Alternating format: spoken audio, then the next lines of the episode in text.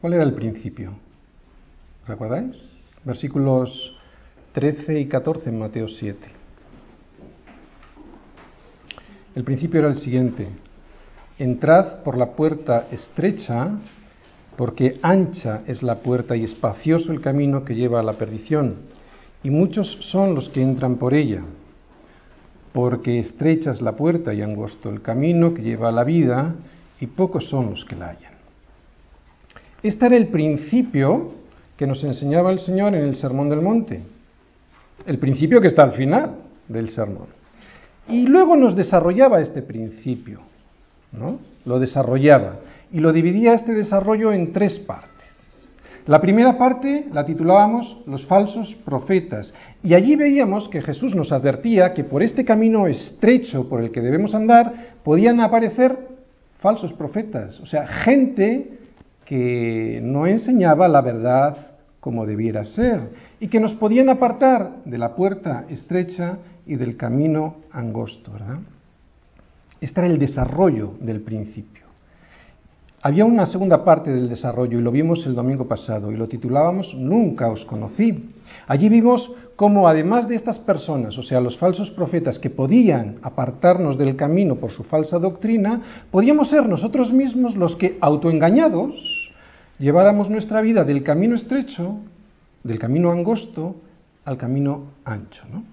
Y hoy veremos la tercera parte de este desarrollo del principio, que era el camino estrecho, la puerta estrecha, el camino angosto. Y esta parte que veremos aquí es que cada uno de los dos caminos llevará a dos finales muy diferentes. Para entender los pasajes de hoy es muy importante haber entendido los anteriores. De todas formas, si hay alguien que no lo ha visto, como está grabado, lo podéis ver. Hoy el título es Los dos fundamentos y lo vamos a ver en Mateo 7, versículos 24 al 27, y solo hay dos fundamentos, no hay más. Y vamos a empezar a leer los versículos.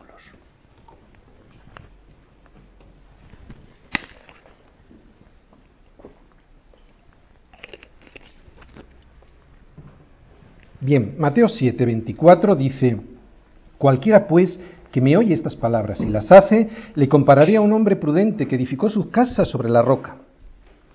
descendió lluvia y vinieron ríos y soplaron vientos y golpearon contra aquella casa y no cayó, porque estaba fundada sobre la roca. Pero cualquiera que me oye estas palabras y no las hace, le compararé a un hombre insensato que edificó su casa sobre la arena. Y descendió lluvia, y vinieron ríos, y soplaron vientos, y dieron con ímpetu contra aquella casa, y cayó, y fue grande su ruina. Muy bien, vamos a empezar por el versículo 24, como solemos hacer en la iglesia, en nuestras predicaciones expositivas. Cualquiera. Cualquiera es cualquiera. Este miserable pastor también. Cualquiera. El Evangelio no depende de tu capacidad para entenderlo, sino de tu disposición para reconocer tu necesidad. De esta manera y después de reconocer tu necesidad, o sea, reconocer que estás mal, que estás muy mal sin el Señor, es cuando viene la capacidad para oírlo y entenderlo. Y después de oírlo viene la fe, porque recordáis en Romanos 10, 17 que dice que la fe viene ¿por qué? Por el oír y el oír que cualquier cosa no, la palabra de Dios para después y solo después de tener una relación personal con Cristo, poder hacer. Y ese hacer serían frutos del Espíritu por estar en Cristo y no obras en la carne, obras religiosas. Por lo tanto, y según Jesús, no hay nadie que no pueda, porque cualquiera puede, según Jesús. No se trata pues de un evangelio elitista, de un evangelio para los que pueden, de hecho, los que pueden al final no pueden porque van en sus fuerzas, sino de un evangelio precisamente para los que no pueden.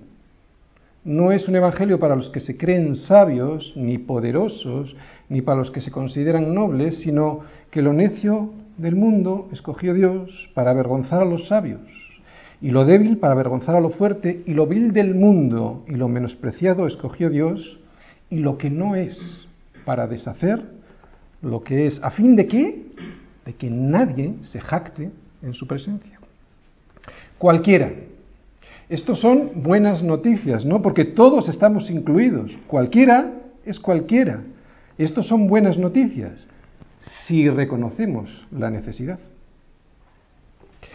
Que me oye estas palabras. Desde luego se refiere a todo lo que acabamos de ver en el Sermón del Monte, ¿de acuerdo? Llevamos casi nueve meses. Todas las palabras que hemos oído es a lo que se refiere el Señor. Y resumiendo, ¿qué hemos oído en este Sermón del Monte? Pues que para nosotros, como seres humanos caídos, para nuestro carácter, como seres humanos que han caído, es completamente imposible hacer la voluntad de Dios. Que ni lo intentes. Porque, ¿quién puede, por ejemplo, amar a sus enemigos?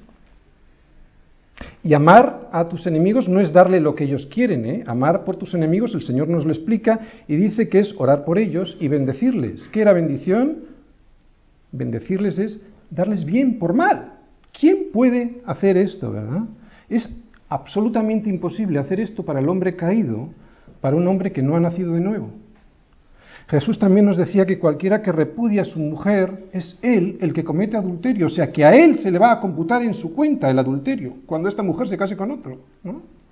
Cualquiera que se enoje contra su hermano también será culpable de juicio, y cualquiera que le diga necio a su hermano será culpable ante el concilio, y cualquiera que le llame fatuo quedará, quedará expuesto al fuego en el infierno. ¿No? ¿Quién puede?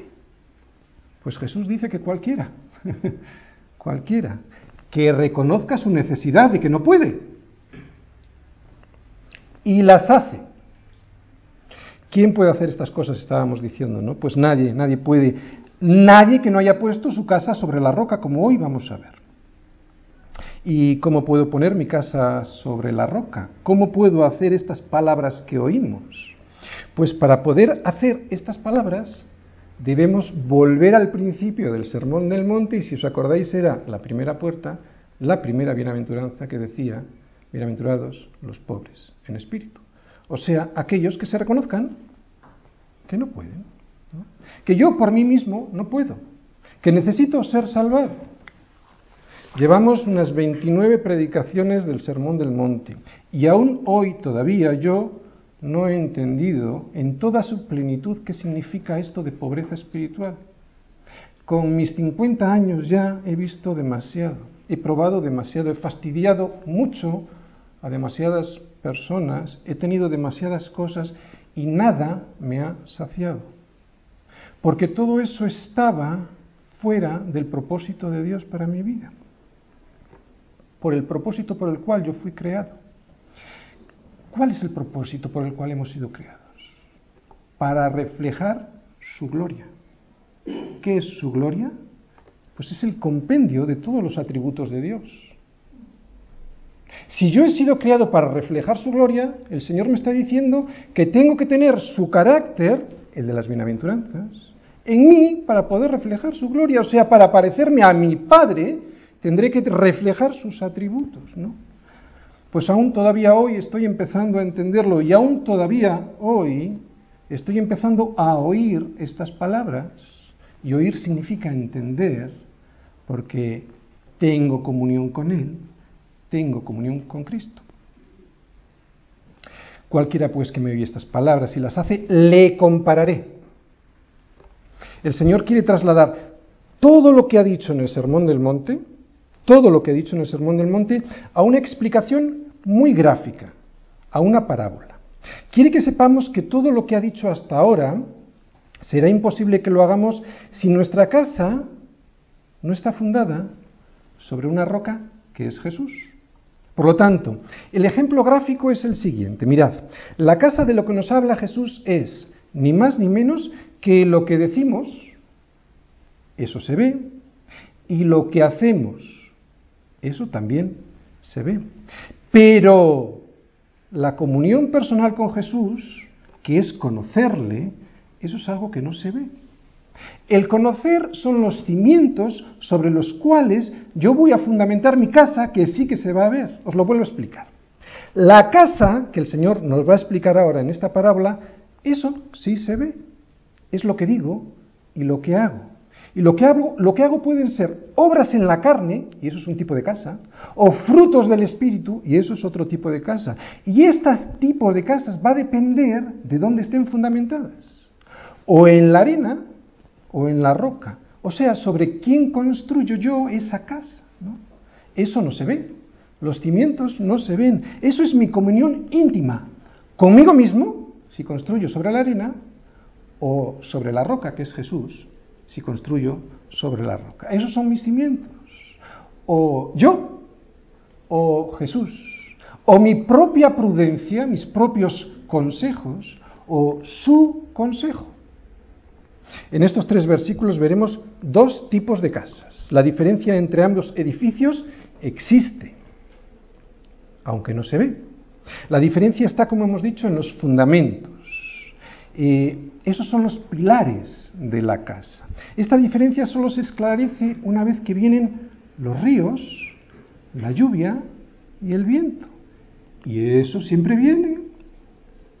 ¿Qué nos quiere decir el Señor con estas dos casas? Mira, nos quiere dar una advertencia.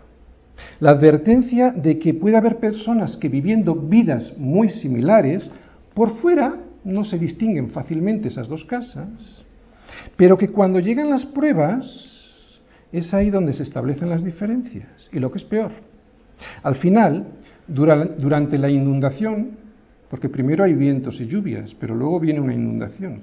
Al final, durante la inundación, esa casa colapsa. Luego hablaremos de la inundación. Ambas personas parecen estar construyendo casas, vidas cristianas. ¿Mm? Oye, ¿recuerdas este sermón del monte? ¿Para quién estaba dicho? Para discípulos. Por lo tanto, estas palabras están dicho a la iglesia. No le está diciendo estas palabras afuera a gente de fuera de la iglesia. Esta parábola no está dicha a la gente del mundo, como muchas veces pensamos. Es evidente que se aplica a ellos también, porque sus vidas no están fundamentadas en la roca que es Jesús. Pero la advertencia está dicha a quién? Led, al que me oye estas palabras. Eso viene en el versículo 24. O sea, a nosotros que estamos escuchando sus palabras. El mundo no escucha sus palabras. ¿Os dais cuenta cómo estas palabras, esta advertencia es para los cristianos?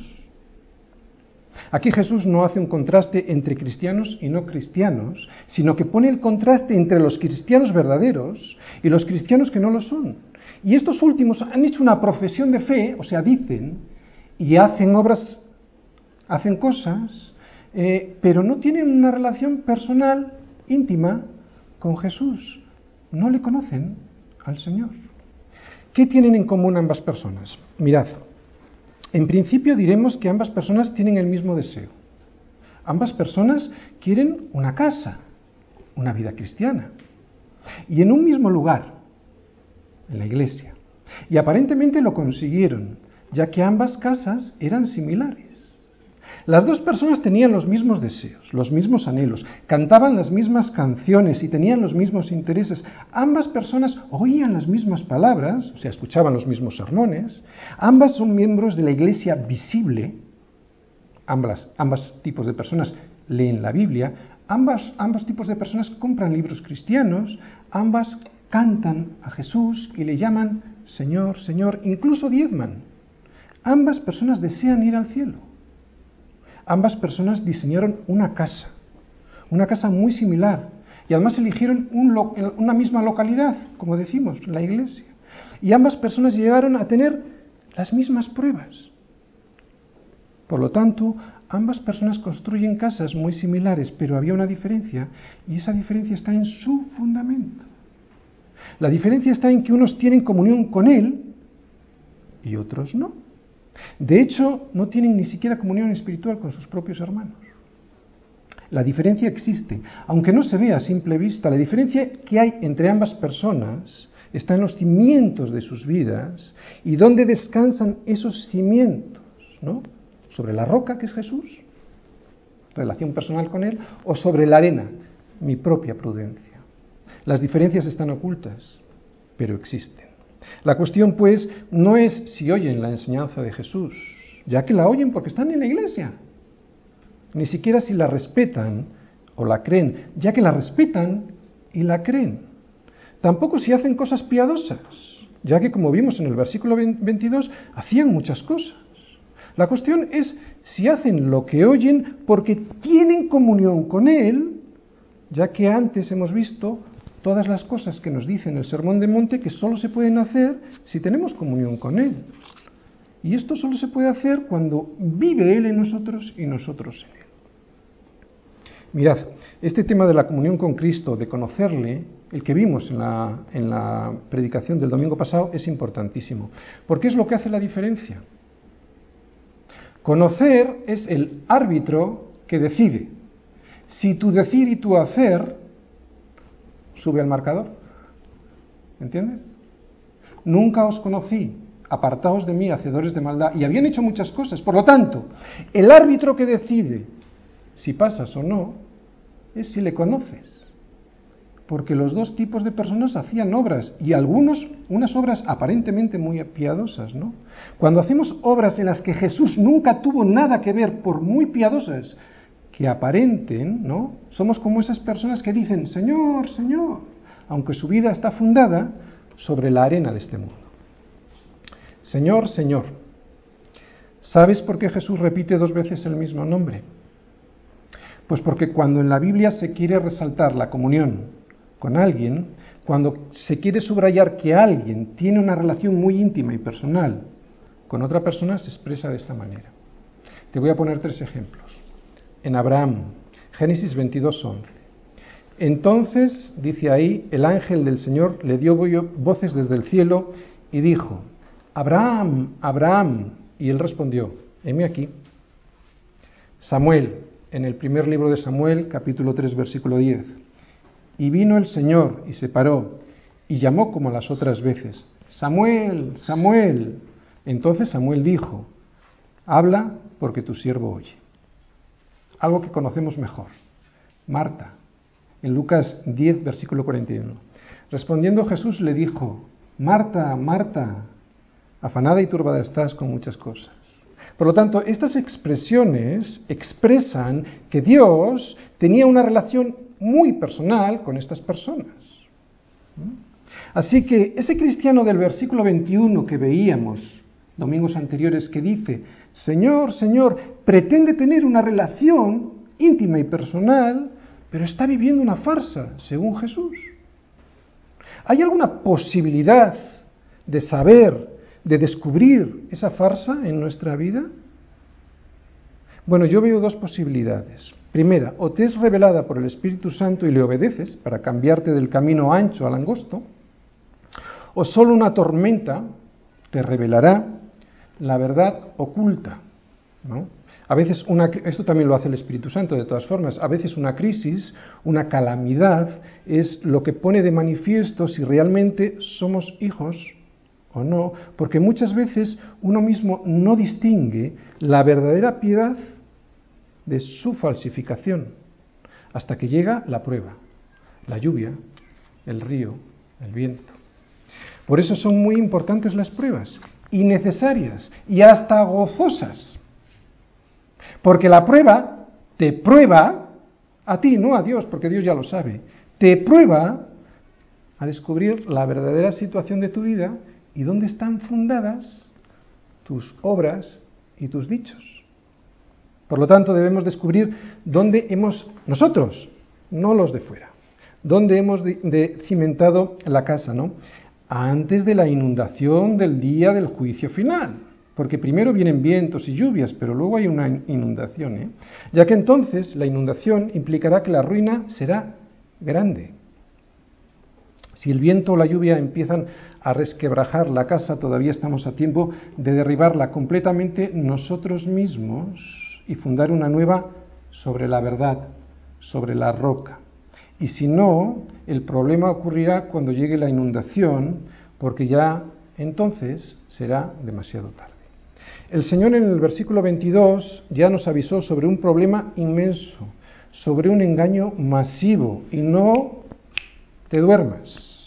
Lo vuelvo a repetir, en el versículo 22 nos avisó de que hay por, ahí en las iglesias un engaño masivo y es este, que hay muchas personas que dicen profesar ser cristianas pero que no lo son, que están muy cerca pero que nunca han entrado por la puerta estrecha que es Jesús.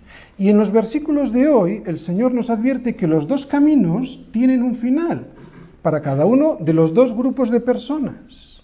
El fundado, el grupo de personas que fundan sus casas en la arena, y otro camino para las personas que fundan su casa sobre la roca.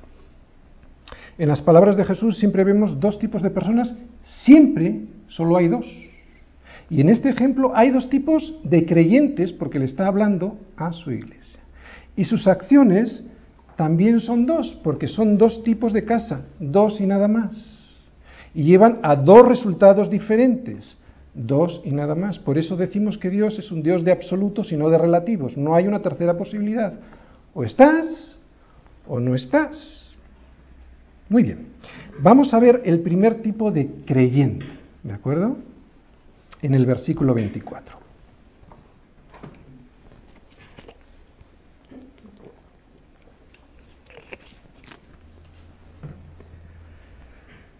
Dice el versículo 24 que le compararé a un hombre prudente que edificó su casa sobre la roca. Este hombre edifica una casa. Eh, ¿Qué es la casa? Lo hemos dicho antes, es la profesión de fe, lo que decimos y lo que hacemos en nuestra vida cristiana, ¿no? ¿Y cómo edificó este hombre, este primer creyente que estamos analizando, su casa? Pues ¿sabes cómo? Cavó. Y además cavó hondo para poner el fundamento sobre la roca. Y esto lleva tiempo. Esto le llevó tiempo. No es lo mismo cavar para asegurarse llegar a la roca que construir sobre la arena. ¿A qué no? Se necesita tiempo para llegar a fundamentar en la roca. ¿no? Mm, eh, este hombre que cavó, aunque aquí no lo vemos muy claro, nos lo imaginamos, es más claro que cavó y que ahondó en el versículo paralelo de Lucas. Si vais a Lucas en el, versículo, en el capítulo 6, versículo 48, dice lo siguiente. Semejante es al hombre que al edificar una casa cavó y ahondó y puso el fundamento sobre la roca. Y cuando vino una inundación, el río dio con ímpetu contra aquella casa, pero no la pudo mover, porque estaba fundada sobre la roca. ¿Qué significa que cavó? Pues lo que decimos, que ahondó, que construyó lentamente y con profundidad. Y esto significa que este hombre lo que quería es llegar a la roca y por lo tanto cuando llega a la roca que es Jesús, tiene comunión con Él y puede llegar a entender lo que quiere el Señor de Él. Los dos construyeron su casa. Los dos la hicieron con buen tiempo. No la hicieron mientras las casas normalmente se construyen cuando no llueve, ¿no? Cuando no llovía ni hacía viento, pero a uno le llevó más tiempo esta construcción, ¿no? Porque cavó. Uno escuchaba y atendía los consejos y las advertencias. Esto lleva tiempo. El otro tenía prisa. No le daba importancia a nada de lo que se le advertía. Construir una casa, construir una vida cristiana, lleva tiempo. Es algo serio. Hay que hacer caso a las instrucciones, porque luego será demasiado tarde. El hombre que construye su casa con prisa y sin fundamento, o sea, sobre la arena, este hombre es el que no cree necesario que sea necesario consultar en el manual del constructor ni tampoco le hace caso a sus planos, ni a sus consejos. De hecho, estos detalles a esta persona le parecen innecesarios, pesados y no le interesan. La vida cristiana, como decimos, lleva tiempo. No es fácil porque hay que cavar y ahondar en nuestra relación con Jesús. Y al llegar a la roca, escucharemos cosas que no son agradables de escuchar pero que son ciertas. Cavar hondo es llegar a la roca y llegar a oír a Jesús decirte, no somos buenos, estamos llenos de inmundicia y cargados de pecado. Y es entonces cuando si estás en la roca, le entiendes porque tienes comunión con Él. Construir sin cavar hondo es construir sobre la arena. Y esto es lo que hacían los escribas y fariseos, ¿os acordáis? Ellos le decían a Jesús que ellos eran buenos y Jesús les decía que sus obras, sus justicias, eran como trapo de inmundicias, que necesitaban una justicia mayor. Los judíos creían que con sus obras se ganaban el favor de Dios y que esas obras les salvaban. Y Jesús les dice, nos dice que nunca hemos cumplido la ley y que además no podemos. Los fariseos le decían que sí. y que ellos la obedecían y Jesús les decía que no, que no la obedecían y además que nunca lo habían hecho y que por eso necesitaban un Salvador. Los judíos predicaban la puerta ancha y era tan ancha como sus propias medidas, no porque ellos ponían la medida de la puerta. Y los religiosos de hoy hacen lo mismo. La puerta estrecha es muy desagradable de predicar, muy desagradable. Por eso son pocos los que pasan por ella. Cavar hondo es escuchar a Jesús decirnos que somos pecadores, ruines y miserables, y que nuestras obras no valen para nada, porque son como trapo de inmundicia. Cavar hondo es soportar la persecución, como les pasaba a aquellos primeros discípulos que escuchaban a Jesús, ¿no? Que los echaban de sus casas, de las sinagogas, y los perseguían hasta hacerlos desaparecer, y así harán contigo, sobre todo los religiosos. Esto es cavar hondo. Por eso, antes de cavar hondo, hay que calcular los gastos. Pero merece la pena cavar hondo. La puerta estrecha, desde el principio, hay que predicarla. Porque estas condiciones que nos pone el Señor son importantes saberla desde el principio para que nuestra decisión sea madura y coherente con la realidad del Evangelio. El que entiende que la puerta de entrada es estrecha desde el principio es aquel que cava y ahonda hasta que llega a la roca. Cavar y ahondar para construir sobre la roca es construir con buen juicio, ¿a que sí? En construcción, por lo menos. Es construir inteligentemente. Por eso Dios no va a despreciar tu intelecto. Todo lo contrario, lo va a potenciar después de que reconozcas tu necesidad. No antes. Construir y cavar es fácil. Sin embargo, cavar y ahondar en nuestra relación con Jesús implica un esfuerzo, pero el resultado es una casa fuerte. Por eso cuando descendió la lluvia y vinieron ríos y soplaron vientos y golpearon contra aquella casa, no cayó porque estaba fundada sobre la roca.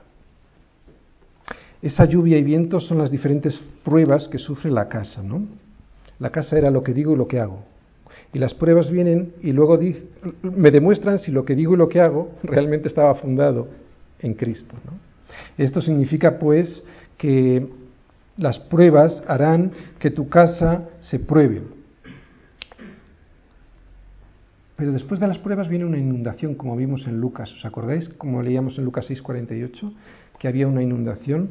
Son ríos que después de llover tanto crecen y es la inundación la que llega a tu casa.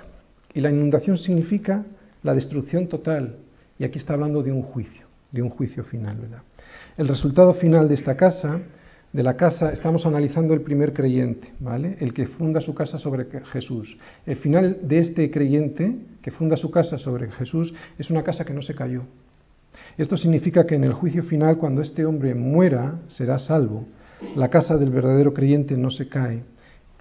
Y la prueba son la garantía para nosotros de que nuestra casa está bien asentada sobre la roca.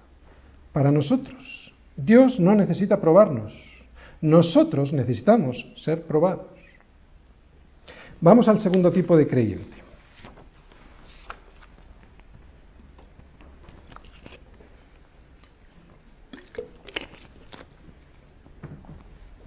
Bien, vienen los versículos 26 y 27 y dice, pero cualquiera que me oye estas palabras y no las hace, le compararé a un hombre insensato que edificó su casa sobre la arena y descendió lluvia y vinieron ríos y soplaron vientos y dieron con ímpetu contra aquella casa y cayó. Y fue grande su ruina. Aquí está el segundo tipo de creyente, ¿no? Este hombre, al igual que el otro, construyó también una casa. La construía mientras estaba oyendo hablar a Jesús, pero oía hablar como quien oye llover, nunca mejor dicho, ¿no? O sea, sin hacer caso, sin poner atención. Esta persona va a la iglesia y oye la predicación, pero construye su casa de una manera fácil, sin cavar, sin ahondar, sin llegar a tener una relación personal con Jesús. Esta persona cree en Jesús como maestro, pero no como Señor. Y por eso ni le obedece, ni le tiene en cuenta en la toma de decisiones importantes en su vida, construye su casa donde, donde bien le parece y además rápido, sin ahondar. Va con el resto de los discípulos con el resto de los miembros de la iglesia, pero tiene una fe sin obediencia, que significa que no tiene fe, porque la fe es obediencia. Dice, Señor, Señor, no hay nadie como tú, pero nunca pasó por la puerta estrecha, no se vio pobre en espíritu, ni lloró por su pecado, nunca fue manso a su Señor, y por eso jamás tuvo hambre y sed de justicia, hambre y sed del pan que descendió del cielo.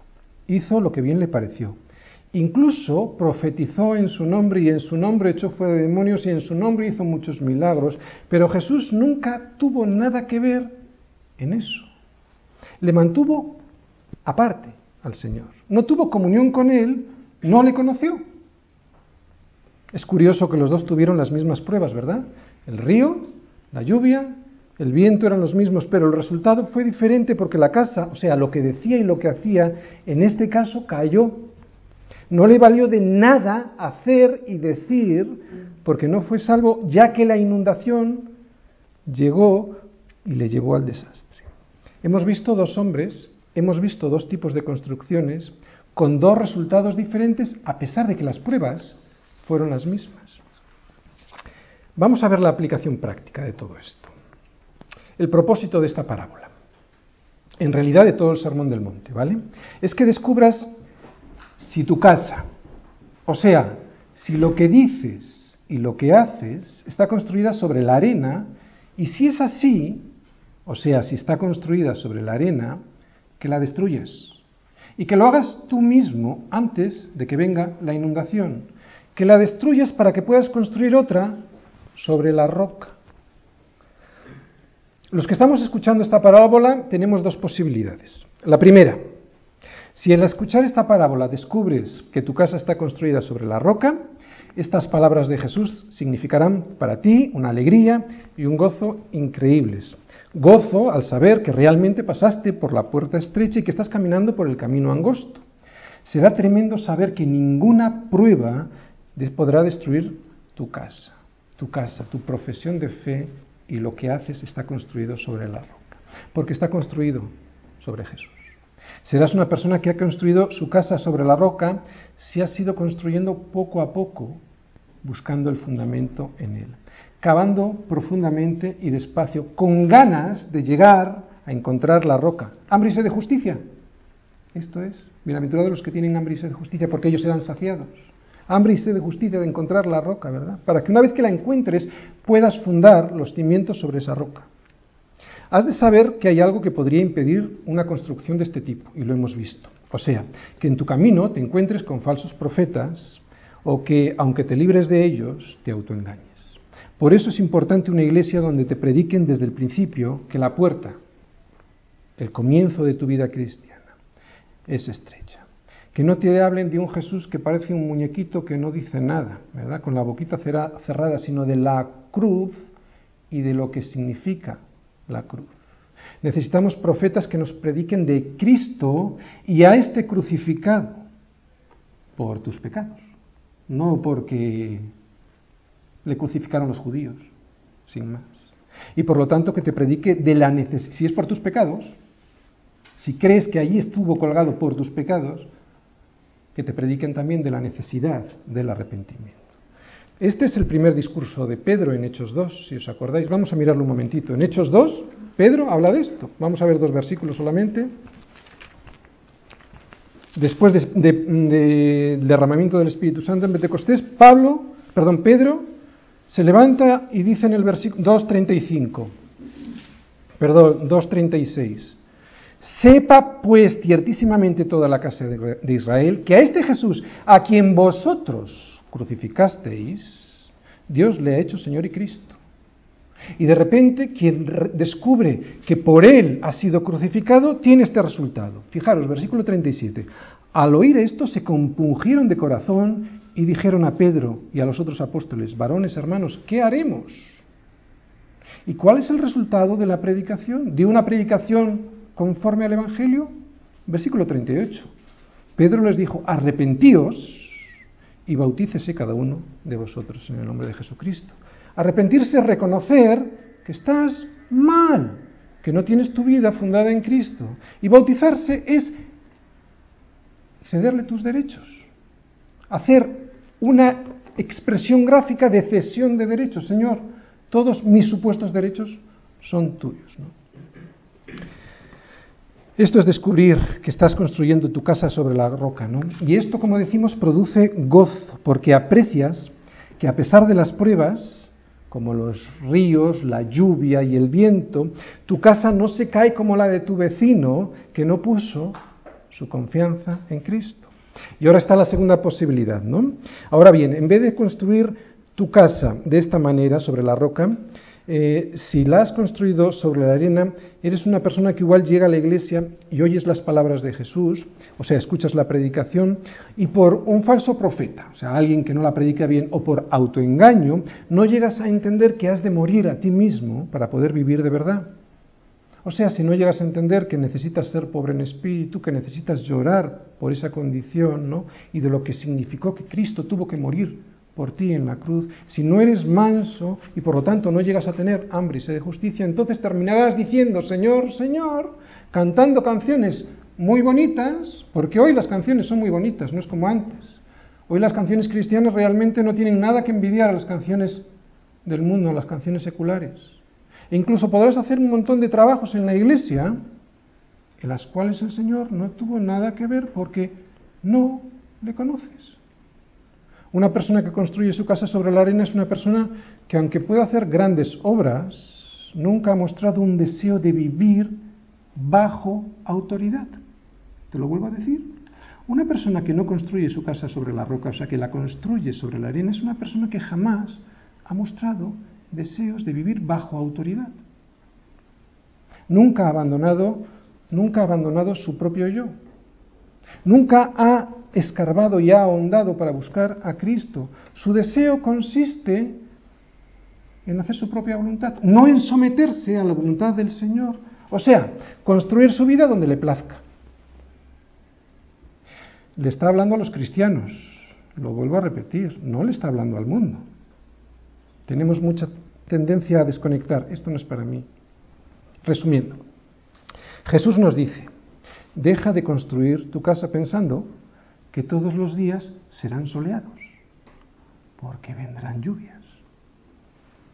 Construir la casa sobre la roca no es venir el domingo a la iglesia y juzgar yo la palabra de Dios y ver lo que me conviene y lo que no me conviene, no ver qué parte de la palabra se acomoda a mi vida y qué parte puedo desechar. No se trata de escoger lo que me gusta, ni de escoger lo, de lo que me atrae, ¿no? sino de todo lo que necesito para construir mi casa. Y lo que necesito para construir mi casa es todo el consejo de Dios, como nos dice Pablo en Hechos 20:27. Todo el consejo de Dios. La palabra está para juzgarte a ti, no para que tú juzgues la palabra si te conviene o no. Construir la casa sobre la arena es que me guste la doctrina del amor de Dios, pero no la doctrina de la justicia y la doctrina del pecado y por lo tanto la doctrina del arrepentimiento. ¿no? Construir la casa sobre, sobre la arena es no cavar porque realmente no deseo conocer a Dios, porque sé que si lo conozco va a ser mi Señor y me voy a tener que someter a su voluntad. ¿no? Le quiero las, quiero las cosas de Él, pero no le quiero a Él. Poner mi casa sobre la roca, sin embargo, es reconocer que no existe otra justificación para mi existencia que el brillo de su gloria reflejado en mí. Y para que eso sea una, una realidad, ¿qué necesito? Para que el brillo de su gloria sea algo que se refleje en mi vida, ¿qué necesito? Apartar mi egoísmo, apartar todo aquello que me estorba, ¿no? Que es pensar que yo puedo construir mi vida sin Él. Pensar que yo puedo soportar la lluvia, los ríos y el viento sin estar asentado en la roca. Hemos terminado el Sermón del Monte. Alguien podría decir que palabras más fuertes, ¿no? Las que dice este pastor. Bien, no son mías, lo, lo, he repetido muchas veces. De hecho, estas mismas palabras las dice Jesús y resultan más fuertes en su boca, ¿no? Lo que pasa es que nos acostumbramos a escucharlas en la Escritura.